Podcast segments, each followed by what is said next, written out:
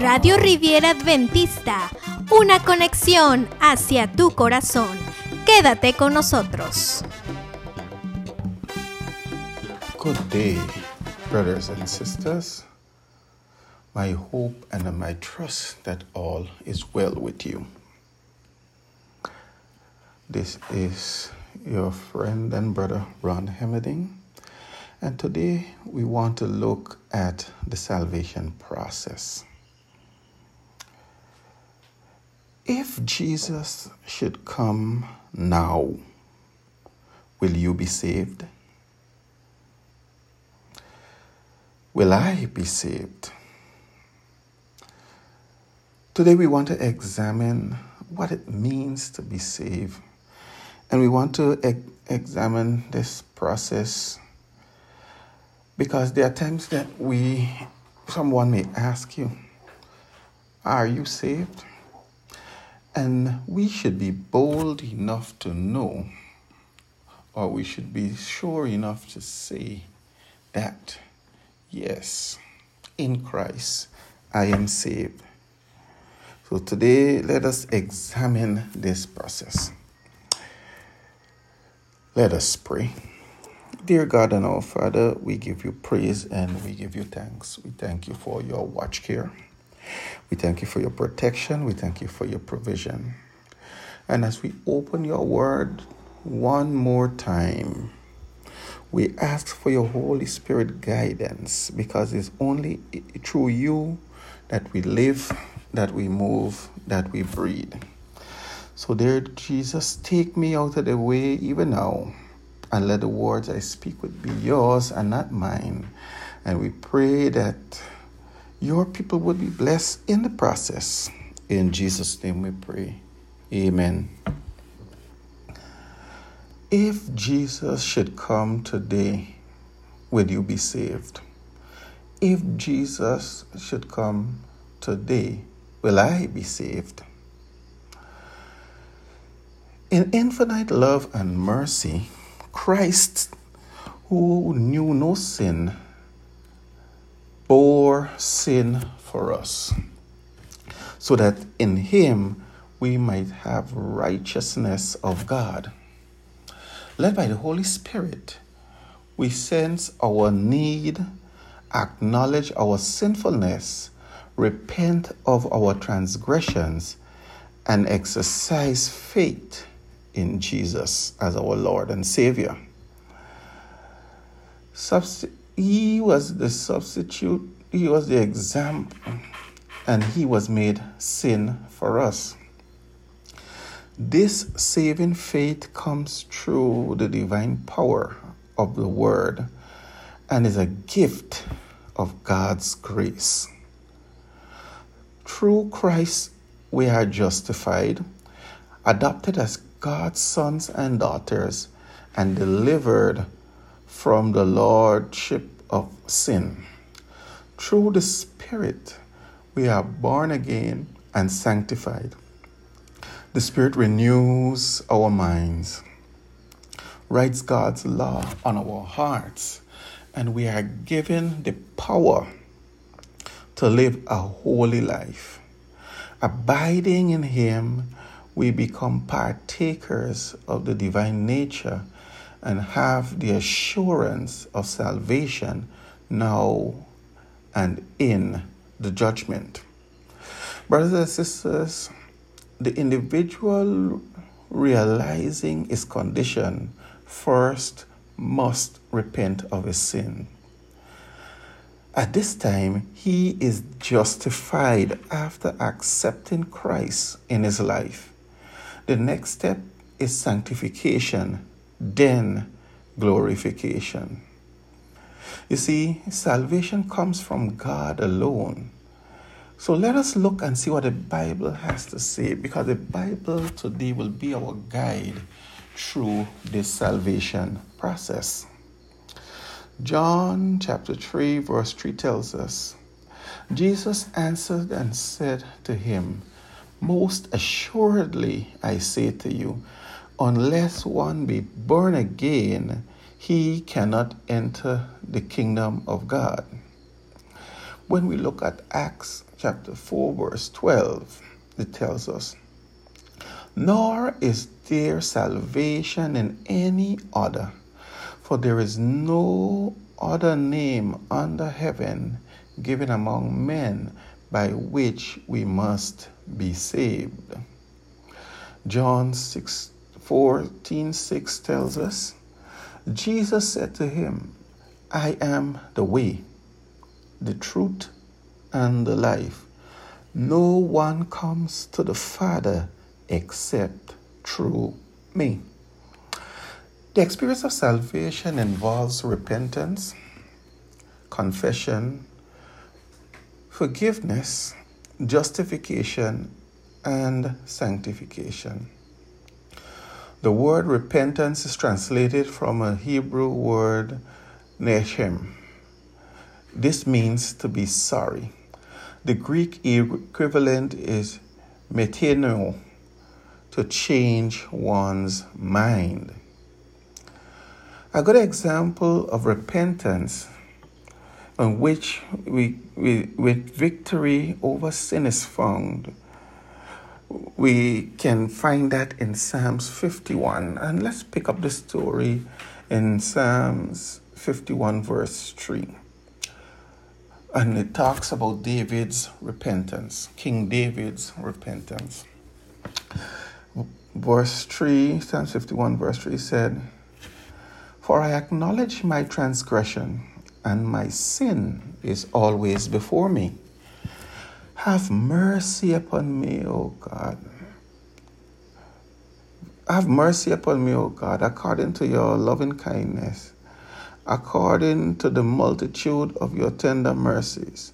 Blot out my transgression. And verse 10 tells us, Create in me a clean heart, O God, and renew a right spirit within me. You see, David recognized that he has sinned, and he had not only sinned against his fellow men, but he has sinned against God.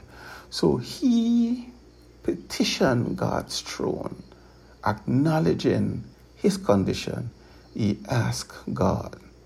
In verse 10, let me repeat verse 10. He said, Create in me a clean heart, O God, and renew a part spirit with me. Then let's look at how we become justified. The Greek word diakomia, koma, kaima, sorry, talks about the act of righteousness to be pronounced or to be treated righteous or to be set free. To be justified means that God declares a penitent sinner righteous.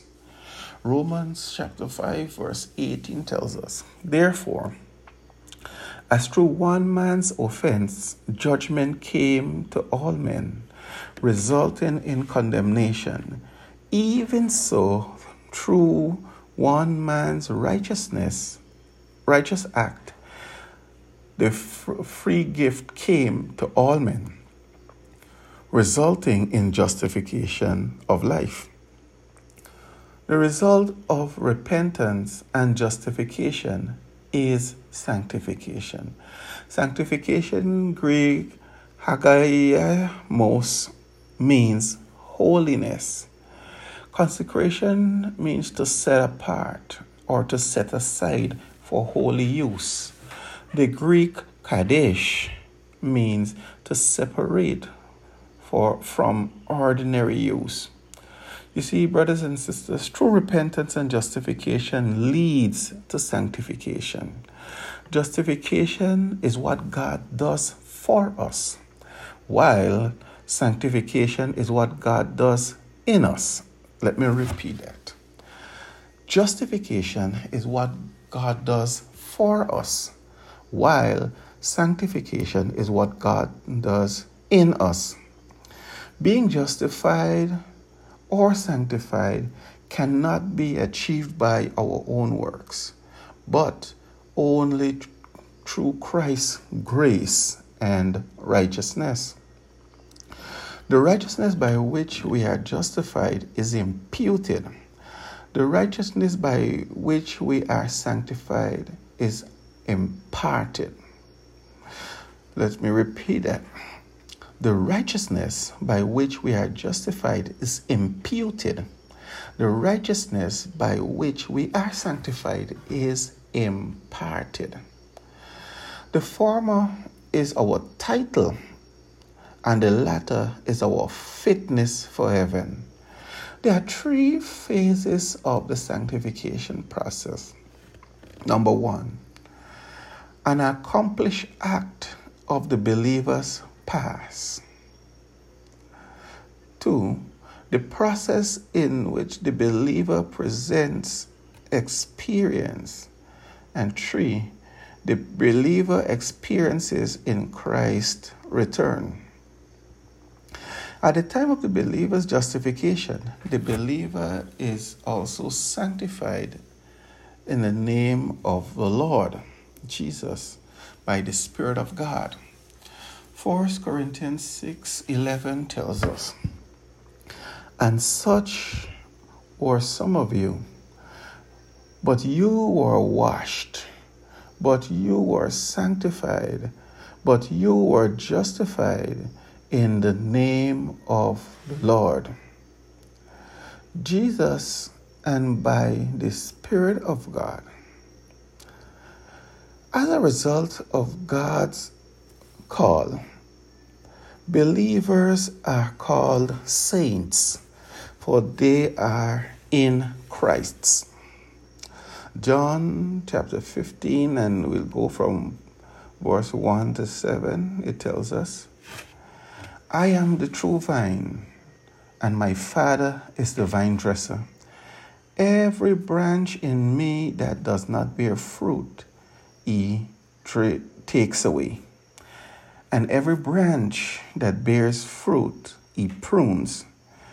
That is, that it may bear more fruit. Verse 3 tells us that you are already clean because of the word which I have spoken to you. Abide in me, and I in you, as the branch cannot bear fruit of itself unless it abides in the vine. Neither can you unless you abide in me. Verse 5 I am the vine, you are the branches.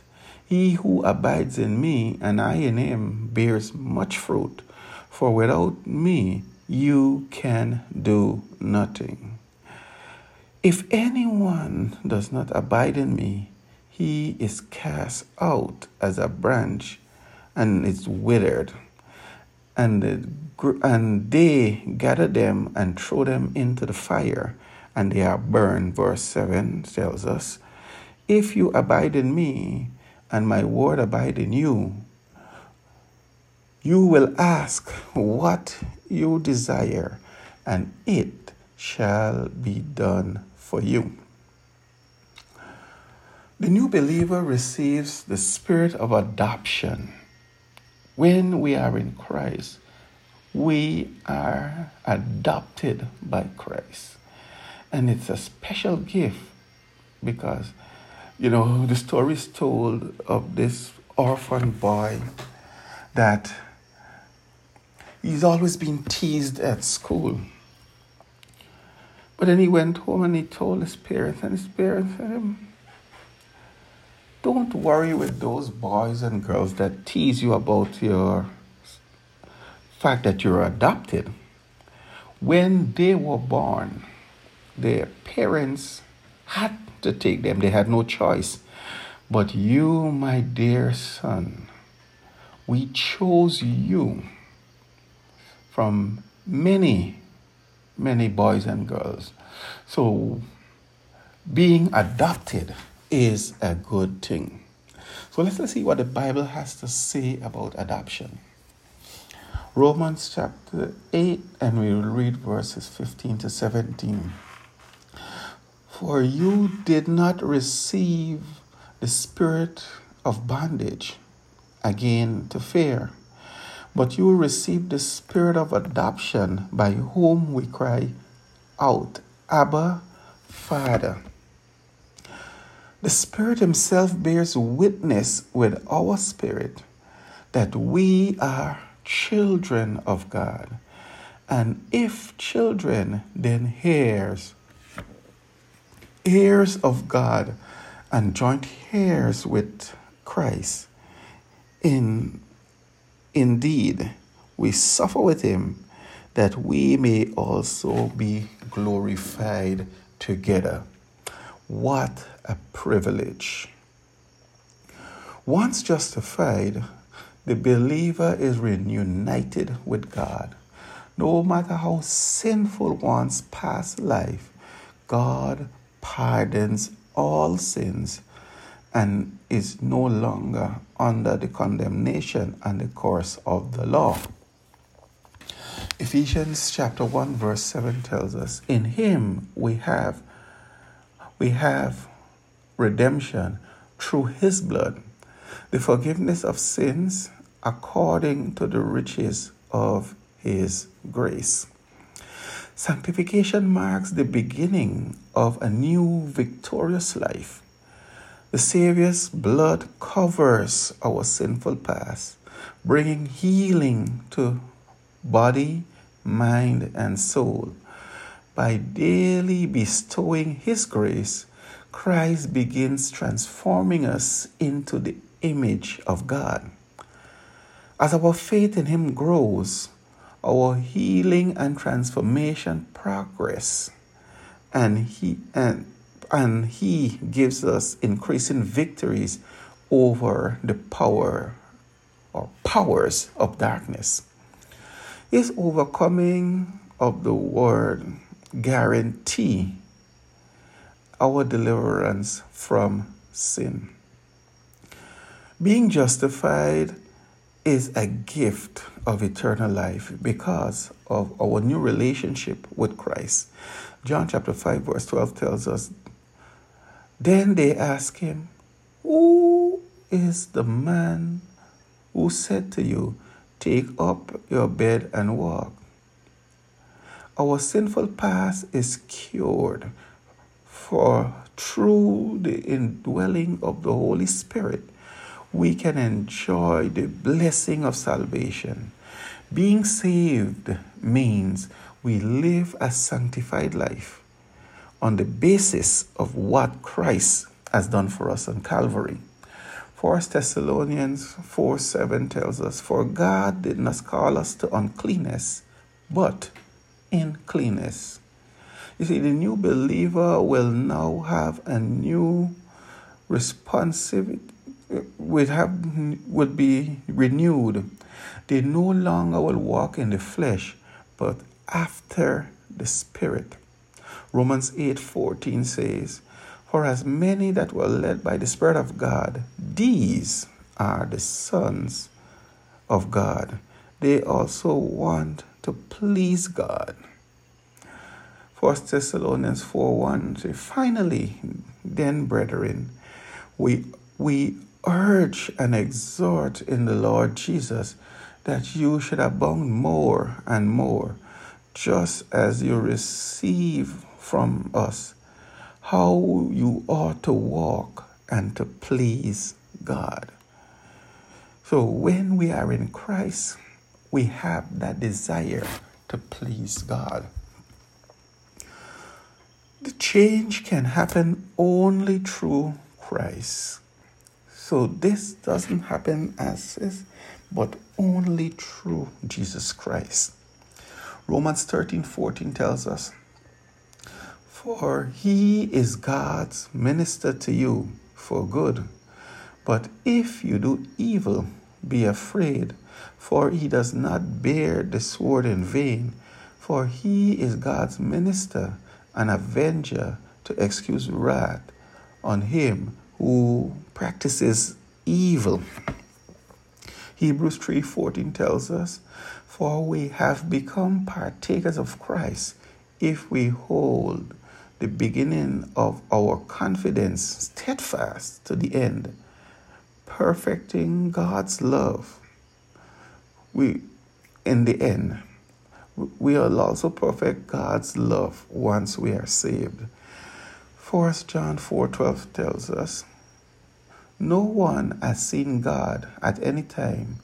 If we love one another, God abides in us, and his love has been perfected in us." Brothers and sisters, this process is dynamic. It's not static. It's not that you are saved and you are there and that's the end of it. It's dynamic. You see, where where in this process we grow. In this process we progress. And we grow and we progress through prayer and Bible study. Because you see, when we are saved, we now want to live a Christ like life. We want to know more about Jesus. We want to be more like Him. And the only way we can do that is through prayer and Bible study. If you remember well, when Jesus was on earth, he always took time out to pray with the Father. When he goes to the synagogue, he always open the scripture and read. And so as we pray and as we study our Bible, we will grow in this process. John chapter 6, verse 53 to 56 tells us Then Jesus said to them, Most assuredly, I say to you, unless you eat the flesh of the Son of Man and drink his blood, you have no life in you. Whoever eats my flesh and drinks my blood has eternal life, and I will rise him up, raise him up and the last day. Verse 55 For my flesh is food indeed, my blood is drink indeed. He who hears my, he who eats my flesh and drinks my blood abides in me, and I in him. You see, the life, the flesh, prophet, the, the words that uh, that Jesus speak to us is spirit and a life. Okay? Matthew 4 4 tells us, But he answered and said, It is written, Man shall not live by bread alone, but every word that proceed out of the mouth of God. See, Jesus re- re- repeated those, those words when he was tempted after his 40 days of fasting in the wilderness. Because whether we realize it or not, the devil comes at us in our time of weakness, in a time where we need, and he tempts us. But let's be like Jesus and use the word. And as we study the word, as we internalize the word, as we keep the word in our hearts, we can use the word to resist the enemy, to resist the devil. Ephesians 28 and, and 20, 28 tells us, For by grace I received through faith, and not through yourself. It is a gift of God, not by works, so anyone should boast. This gift of salvation is given by us. It's not, we do not work to be saved, but we work because we are saved. We cannot attain salvation through doing good deeds, but because God saves us, because we are given the gift of salvation, we perform the good deeds. You see, salvation is a free gift, and yet it is to be bought and sold. Confusing, you might say. But let's look at it this way. In the market of which divine mercy has been as the management. The precious pearl is represented as being bought without money and without price. In this market, all may obtain the goods of heaven. The treasury of the treasure, treasury of jewels of truth is open to all. Behold, I have set before you today an open door, the Lord declares, and no one can shut it.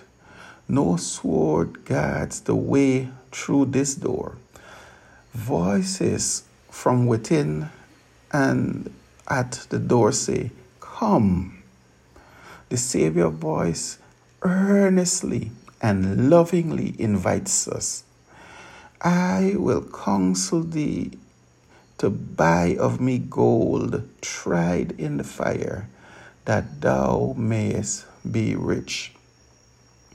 The gospel of Christ is a blessing to all who may possess it, the poorest as well as well the poorest as well able as the richest to purchase salvation, for no amount of worldly wealth can secure it. It is obtained by willing obedience, by giving ourselves to Christ as His own purchase possession.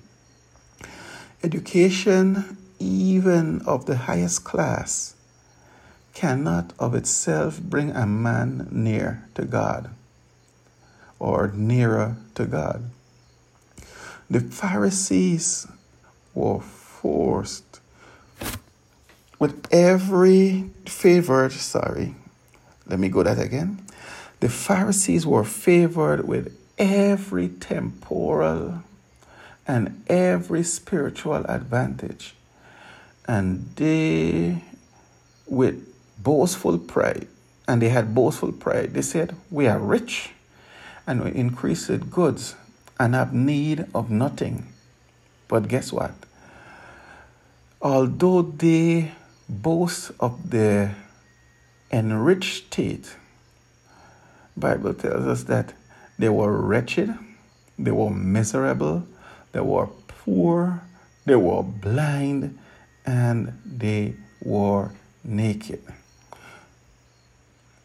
You see, we cannot earn salvation, but we are to seek it with we, we shall seek for it with as much interest and perseverance as though as though we would abandon everything in the world for it.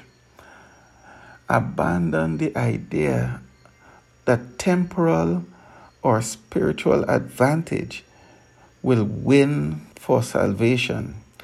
God calls for you, for your willing obedience. He asks you to give up your sin. Christ Objects Lesson, page 116117, and that's taken from with, with God at Dawn, page 64. So you see, it's not about how much you have. It's not about your how you feel, how cool you feel you are because you, you think that you have everything. God's salvation, the salvation that's offered to us today, is a free gift from God.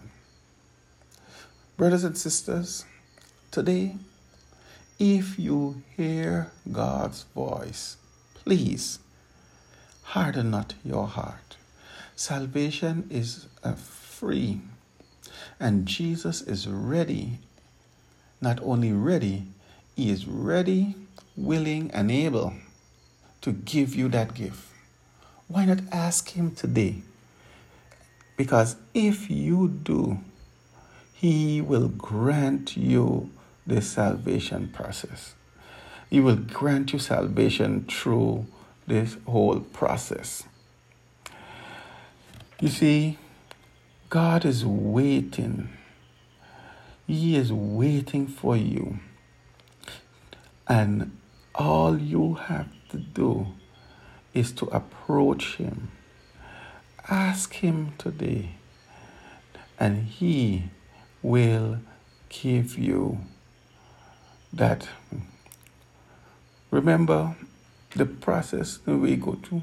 We rep- if we acknowledge our sin, repent of our sins. We acknowledge, we repent, and as we repent, we are justified. Then we go through the sanctification process, and where I cannot wait. I don't know about you, but when Jesus comes, we will be glorified. So today, brothers and sisters, if you desire to be saved, if your desire is to be with Christ, if it is your desire to live a life in Jesus, if it is your desire to be victorious over sin and the world and to be glorified with Jesus when he comes, please pray with me this prayer. Dear Jesus, I acknowledge that I am a sinner. Lord, please forgive me of my sin and please cleanse me from all unrighteousness. I give my life totally over to you and I ask of you to please save me. Thank you for saving me. In Jesus' name we pray. Amen. And if you say that little prayer, and you will be saved by Christ, what I would like to ask you to do, find a Bible believing church or someone that you can study the Bible with. And you, through prayer and Bible study, you will grow in Christ, being saved, sanctified in Jesus.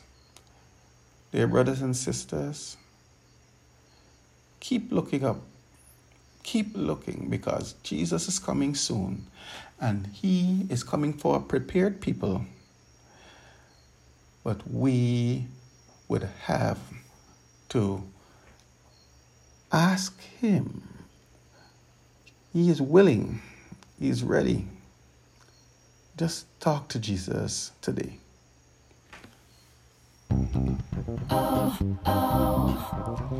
Gracias por estar con nosotros. Deseamos que este mensaje haya sido de bendición para tu vida. Recuerda compartir con tus amigos este mensaje de amor y esperanza. Síguenos a través de Facebook como Radio Riviera Adventista. También encuéntranos en Spotify y Anchor.fm.